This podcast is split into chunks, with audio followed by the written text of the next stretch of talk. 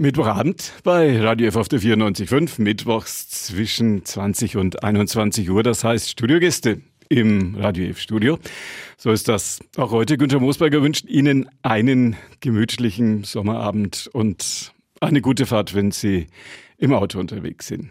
Ein Chef ist heute Abend bei mir, der Chef von, wenn ich mich nicht verzählt habe, 104 ausgewiesenen Experten und Expertinnen.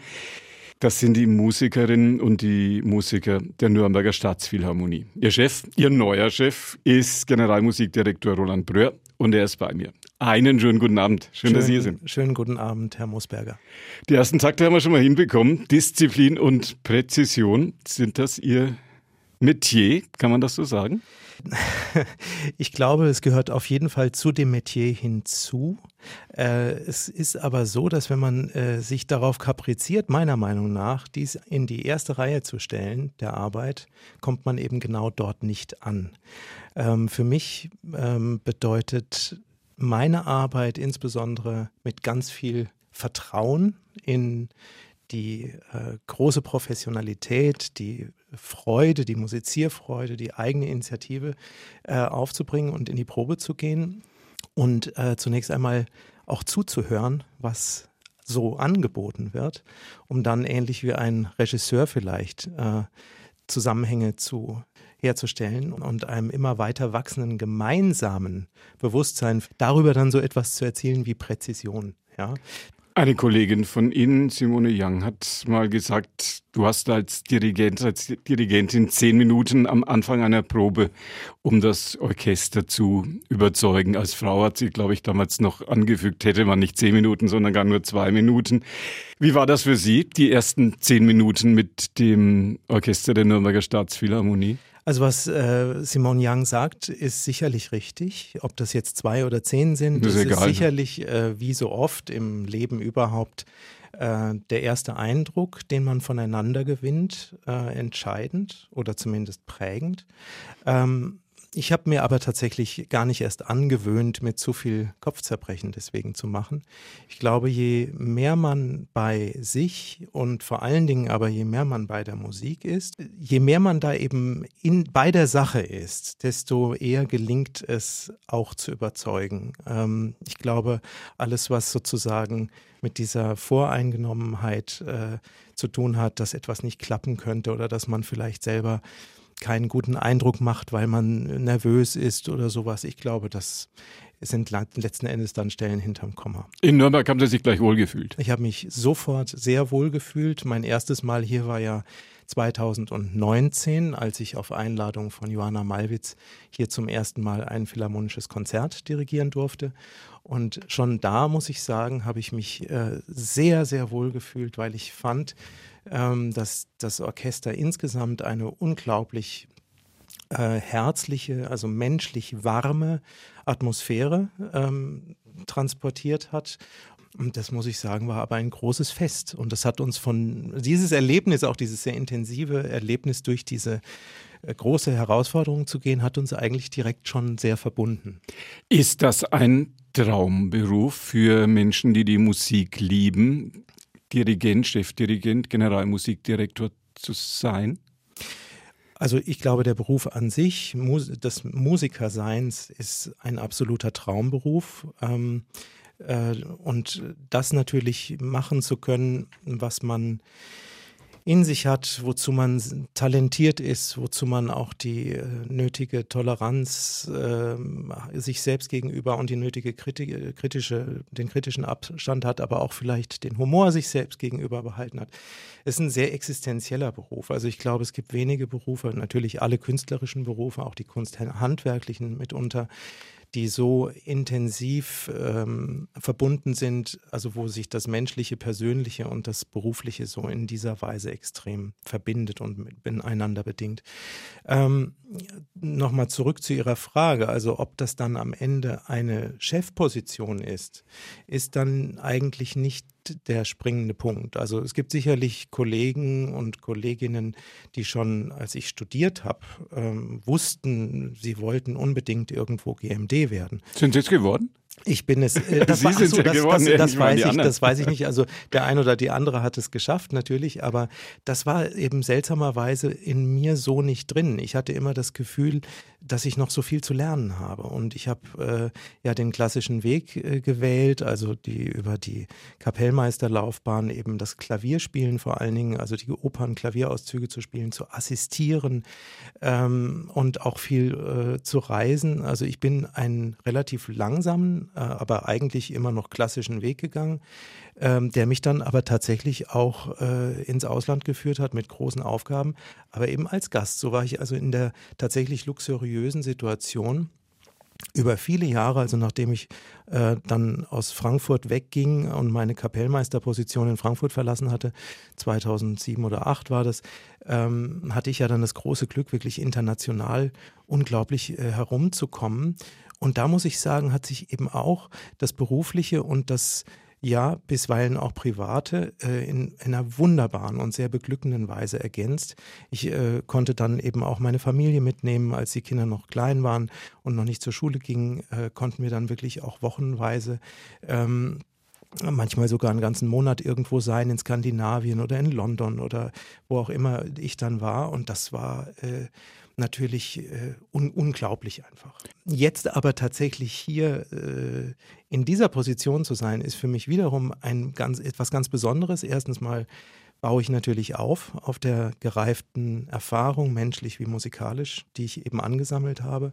Und ich bin sehr froh, ähm, diese, diese Fürsorge und auch das, das Einstehen für mein Orchester in dem Fall ist mir ein ganz, ganz großes Bedürfnis und eine große Freude. Wenn man sich Ihre Biografie, wenn man sich das anguckt, die großen Häuser in ganz Europa, waren dabei, aber auch die kleinen. Sie werden am kommenden Freitag in einem ganz kleinen Örtchen in Italien, das klingt ein bisschen so wie der Weinkeller vom Kollegen Aurel Schepper in, in Montepulciano, am kommenden Freitag auf der ähm, Piazza werden Sie dirigieren und Sie sind der Ehrenbürger von Montepulciano.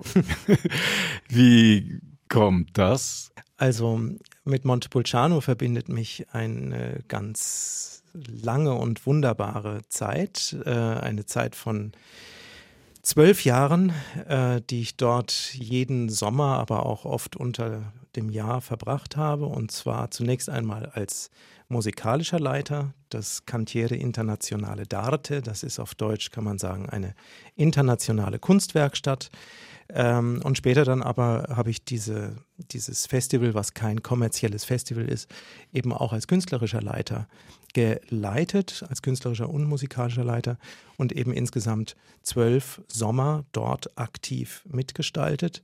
Ähm, für diejenigen, die das äh, noch nicht kennen oder davon noch nicht gehört haben, es ist eben eine eine ganz irre Erfindung des Komponisten Hans Werner Henze, der dieses Festival oder dieses, diese Kunstwerkstatt äh, 1976 ins Leben gerufen hat, mit dem Ziel eigentlich das dortige kulturelle Leben der Stadt und äh, das bestand eben schon damals rudimentär, aber fußte auf den Fundamenten der ältesten Musikschule überhaupt der Region oder einer der ältesten in Italien. Und im Zuge dessen bin ich eben nach zehnjähriger Tätigkeit für das Cantiere tatsächlich dann zum äh, Ehrenbürger ernannt worden, hatte dann noch zwei Jahre. Ich hatte von vornherein auch nicht mehr vor, also als zwölf Jahre zu machen, so wie die zwölf chromatischen ja. Noten. Da waren sozusagen alle Farben dann einmal gemalt. Ähm, und nun habe ich aber tatsächlich dieses Jahr das Glück, äh, dass mein Nachfolger Mauro Montalbetti ähm, mich eingeladen hat, das Eröffnungskonzert zu dirigieren. Und äh, zwar mit dem Orchestra della Toscana, das ist ein Kammerorchester oder kleineres Symphonieorchester in Florenz. Ähm, also ein professionelles, sehr tolles Orchester. Und ähm, wir sind eben eingeladen für den ersten Abend. Beethoven habe ich gesehen, wird's es wird Beethoven geben, Coriolan, ähm, dann gibt es ein Stück von James Macmillan und wir beschließen das Konzert mit dem Doppelkonzert von äh, Brahms. Ein bisschen von dieser, sagen wir mal, Italian Connection wird es auch im kommenden Jahr im Spielplan hier in Nürnberg geben. Den Namen Detlef Glanert habe ich gesehen. Ist sicherlich eine Reminiszenz und eine Geste auch an diese Stadt. Ja, also absolut, das absolut. Das kann man, das kann man schon sagen. Ich äh, äh, dazu kommen zwei Dinge. Ähm, Punkt eins ist, dass äh, ich Detlef Glanert wirklich als Komponisten außerordentlich schätze und habe dann aber in dem Fall, um es nicht zu offensichtlich werden zu lassen, eben beschlossen, zu diesem Konzert einen Gastdirigenten einzuladen, Markus Stenz, äh, mit dem uns aber tatsächlich auch wieder Montepulciano verbindet, also nicht nur Montepulciano, aber Markus Stenz war einer meiner Vorgänger in Montepulciano. Bereite dich zu leben, haben Sie als Motto über diese Spielzeit geschrieben. Ein Zitat aus Mahler Zweite Symphonie habe ich gesehen. Richtig, Und genau. Sie haben nicht die großen Buchstaben gewählt. Wir wollen eigentlich mit dem, was wir als ähm, musikalisches Angebot unserem Publikum unterbreiten, äh, Mut machen. Da gibt es einen Komponisten, Karl Amadeus Hartmann, der äh, in den Zeiten des Nationalsozialismus einfach nicht mehr aufgeführt werden durfte. So drückt sich eben dieses Hör auf zu beben, bereite dich zu leben in vielen, vielen Bereichen des, des Programms, in der Gesamtgestaltung drückt es sich aus. Und es ist ein ganz ernst gemeinter und liebevoll gemeinter Appell an unser Publikum. Mutig auch an der ähm, Oper nicht mit den großen Namen, mit Verdi, Mozart, Wagner zu beginnen, sondern mit Hindemith. Ja, und ähm, da muss ich allerdings natürlich sagen, dass die Auswahl der Operntitel nicht in meinen Bereich fiel und fällt. Das ist äh, klassischerweise, traditionellerweise die Aufgabe und alleinige ähm, Entscheidung unseres Staatsintendanten. So ist es von vornherein eigentlich ein sehr toller Auftakt auch von Jens Daniel Herzog gewesen, der mir unglaublich viel Schwung gegeben hat und sehr viel Mut gemacht hat, auch in diese Richtung der Vernetzung weiterzudenken. Im doppelten Sinne sozusagen gegen den Strom, so heißt auch das erste Programm, das erste Konzert. Das Richtig, Sie wobei also das ist also nicht um Gottes Willen nicht misszuverstehen, das ist tatsächlich der Titel des Konzerts, der aus dieser inneren künstlerischen, inneren, starken Haltung von Hartmann, aber auch von Bruckner ähm, spricht. Äh, Bruckner, nur um das zu erwähnen, wir spielen ja von Bruckner die achte Symphonie in dem Eröffnungskonzert oder mehr dem ersten Konzert. Und es ist eben äh, die äh, letzte, die achte Symphonie ist die letzte vollendete Symphonie. Sie ist unglaublich monumental in ihrer Anlage, sehr lang. Insofern also gegen den Strom. Ähm, das hat sonst aber keine weitere nennenswerte Bedeutung. Wir wollen ja fortführen und weiterbauen, äh, was meine Vorgängerin und noch GMD Johanna Malwitz geleistet hat. Und für diese Verdienste um die Staatsphilharmonie kann ich nicht dankbarer, dankbar genug sein und möchte das natürlich ganz in ihrem Sinne auch weiterführen und aufbauen.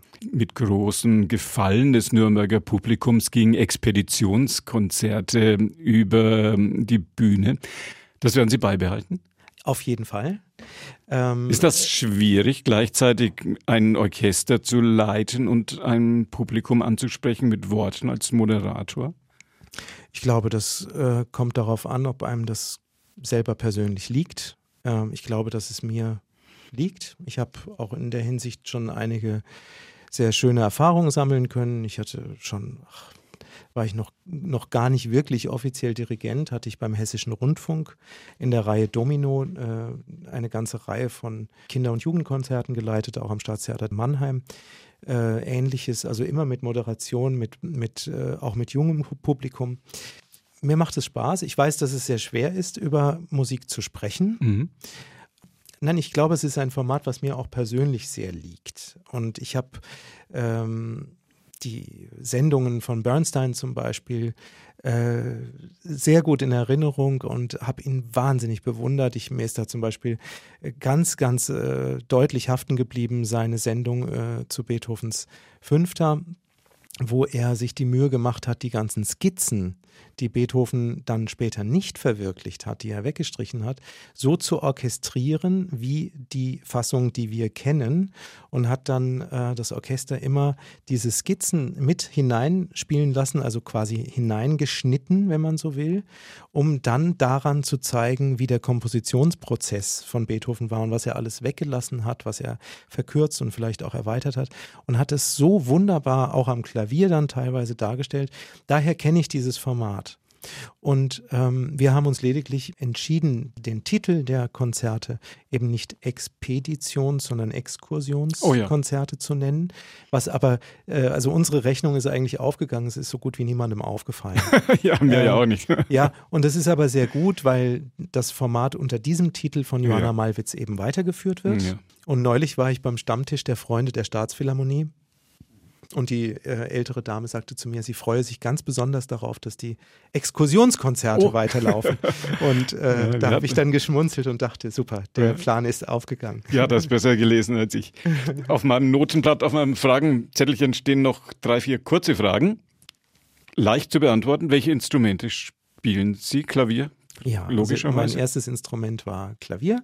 Dann habe ich etwas später mit Cello angefangen und äh, Klavier spiele ich immer noch sehr gerne. Cello habe ich dann irgendwann aufgehört, äh, weiter zu spielen und zu üben. Ich habe aber dann tatsächlich, als ich äh, am Anfang meines Kompositionsstudiums war, noch die Gelegenheit äh, gehabt, ein äh, Instrument meiner Wahl äh, von vorne zu lernen, also als blutiger Anfänger. Mhm. Da habe ich mir das Horn gewählt und ich hatte auch Gesangsunterricht eine Zeit lang. Singen Sie gerne? Ich singe sehr gern, äh, tatsächlich so wie mir der Schnabel gewachsen ist. Schwer, also, oder? Das ist, äh, ach, für mich ist es auch so eine Sache, ich denke da überhaupt nicht drüber nach. Also es ist ja nicht so, dass ich singe wie ein, mit einem sängerischen Anspruch, mhm. sondern ich habe äh, gelernt, wie man es schafft, nicht heiser zu werden und die Stimme so einzusetzen und vor allem den Atem so einzusetzen, dass es einigermaßen äh, klingt. Ähm, aber Sie müssen wissen, wenn man als Repetitor anfängt äh, und ja nicht nur Klavierauszüge spielt, sondern vor allen Dingen im äh, Korrepetitionszimmer mit den Solistinnen und Solisten dann Partienstudium macht, ist es ja immer äh, notwendig, dass man eben auch die Einsätze, die Partien der anderen, die eben jetzt in dem Moment nicht im Studierzimmer sind, mitsingt, damit äh, also die Stichworte gibt. Ne? Und äh, von daher ist es da auch eine ganz praktische Angelegenheit, dass wenn man es einigermaßen kann, ohne heiser zu werden, ist das äh, sehr, sehr gut. Und jetzt ähm, muss ich sagen, ähm, lasse ich mich tatsächlich immer wieder auch gerne hinreißen. Wir machen jetzt, wir sind in den Vorproben zum Mattis der Maler im Moment. Und äh, hier geht es äh, gerade am Anfang natürlich darum, die Protagonisten in den verschiedenen Situationen, in denen sie auftreten, auch wirklich deutlich zu charakterisieren. Und ich singe es selber vor, also wie gesagt, nicht mit dem Anspruch eines Sängers, aber rein von der Energie her, von der, von der Farbigkeit her. Äh, und man kann damit äh, viele Worte dann auch sparen, in dem Moment, wo ich dann einmal die Intention gezeigt habe, äh, wie es sein könnte, wie man sich es vorstellen könnte sind wir dann doch wieder bei der ja. Disziplin und der Präzision. So ist das. Und bei der menschlichen Nähe zum Gegenüber und zu demjenigen, mit dem man arbeitet. Ist das für Menschen wie Sie, die so viel Verantwortung tragen, die so viele Dinge auf den Weg bringen, die so viele Ideen haben, die so vieles zum Klingen bringen, ist das eigentlich doof, dass man mit dem Rücken zum Publikum steht und am Schluss dann in so einem Graben verschwindet und vielleicht sieht man gerade zwischendurch mal die Spitze vom, vom Stäbchen? Naja, ich würde jetzt erstmal antworten, es wäre doch viel dover, wenn ich mit dem Gesicht zum Publikum stehe ja. und hätte mein Orchester äh, im Rücken. Ja. Äh, nein, also so wie ich den Beruf des Dirigenten sehe, äh, am erfüllendsten und schönsten sind eigentlich die Momente, in denen ich, also sowieso als Person, aber auch meine, mein Zutun immer weiter in den Hintergrund rückt. Also äh, das Ideal ist eigentlich, mm, da könnten Sie mir jetzt vorwerfen, dass ich an meinem eigenen Ast säge, aber das ist, ähm, auf dem ich sitze, das ist aber durchaus nicht kokett gemeint, sondern wenn man es schafft, über eine entsprechende Probenarbeit, die sich übrigens anfühlen sollte wie sinnvoll verbrachte Lebenszeit und nicht nach Arbeit, obwohl es ja tatsächlich oft harte Arbeit ist, aber wenn man es schafft, über eine methodisch, inhaltlich, künstlerisch fordernde, fördernde Arbeit ein ähm, eine Kenntnis und ein Bewusstsein aller für dieses Stück zu schaffen und das Stück so zu proben, dass jeder weiß, wer wann wichtig ist oder weniger wichtig, wer zurücktritt, wer führt, ähm, ist im Aufführungsfalle dann mitunter nur noch wenig nötig an Zeichengebung. Es sind mehr die Blicke, es sind die, äh, die Blicke, die man sich zuwerft, es ist der Atem, den man zusammenatmet. Natürlich über die menschliche äh, sowieso Atmosphäre, die, die respektvolle Atmosphäre, von, vor allen Dingen über das Zuhören und das, das äh, sozusagen Delegieren, wie ein guter Regisseur vielleicht äh, anhand eines Drehbuchs, also was bei uns die Partitur wäre, einen, einen, einen, einen Sinnzusammenhang herstellt, der aber getragen wird eben von, von diesen vielen Individuen. Und das ist für mich das Allergrößte. Und wenn ich dann am Ende äh, im Graben wieder verschwinde, dann ist das nur äh, genau richtig. Also das ist genau richtig, denn im Vordergrund steht das Werk und natürlich die Leistung derer, die da klingen. Ich klinge ja nicht. Das ist ja das Aberwitzige. Das Nürnberger Publikum wird gespannt sein auf die künftige Spielzeit im Konzert bei der Nürnberger Staatsphilharmonie und an der Nürnberger Oper. Roland Spör, der neue Generalmusikdirektor. Heute Abend bei uns im Radio F-Studio gewesen. Viel Vergnügen beim Weg nach Montepulciano. Dankeschön. Erstmal muss ich noch ein paar Tage auf der Probebühne 1 äh, probieren und dann, ja. Ganz herzlichen Dank an Sie, Herr Mosberger. Schön, dass Sie hier waren. Dankeschön. Und das war die heutige Ausgabe von Vorort Spezial. Unsere Interviewsendung Günther Moosberger war Ihr Gastgeber. Wünscht Ihnen noch einen gemütlichen Abend bei Radio F auf der 94.5, bedankt sich bei Ihnen fürs Zuhören und sagt Ihnen noch, dass wenn Sie erst ein bisschen später dazugekommen sind, das Gespräch mit dem neuen GMD am Nürnberger Staatstheater, das Gespräch mit Roland Spör ab 21 Uhr als Podcast zur Verfügung steht auf unserer Plattform podio.de Vorort Spezial. Können Sie das hören oder einfach bei Google reinschreiben Vorort Spezial, dass Sie uns dann auch noch auf die Spur kommen können. Ihnen danke fürs Zuhören und noch einen schönen Abend bei Radio F auf der 94.5.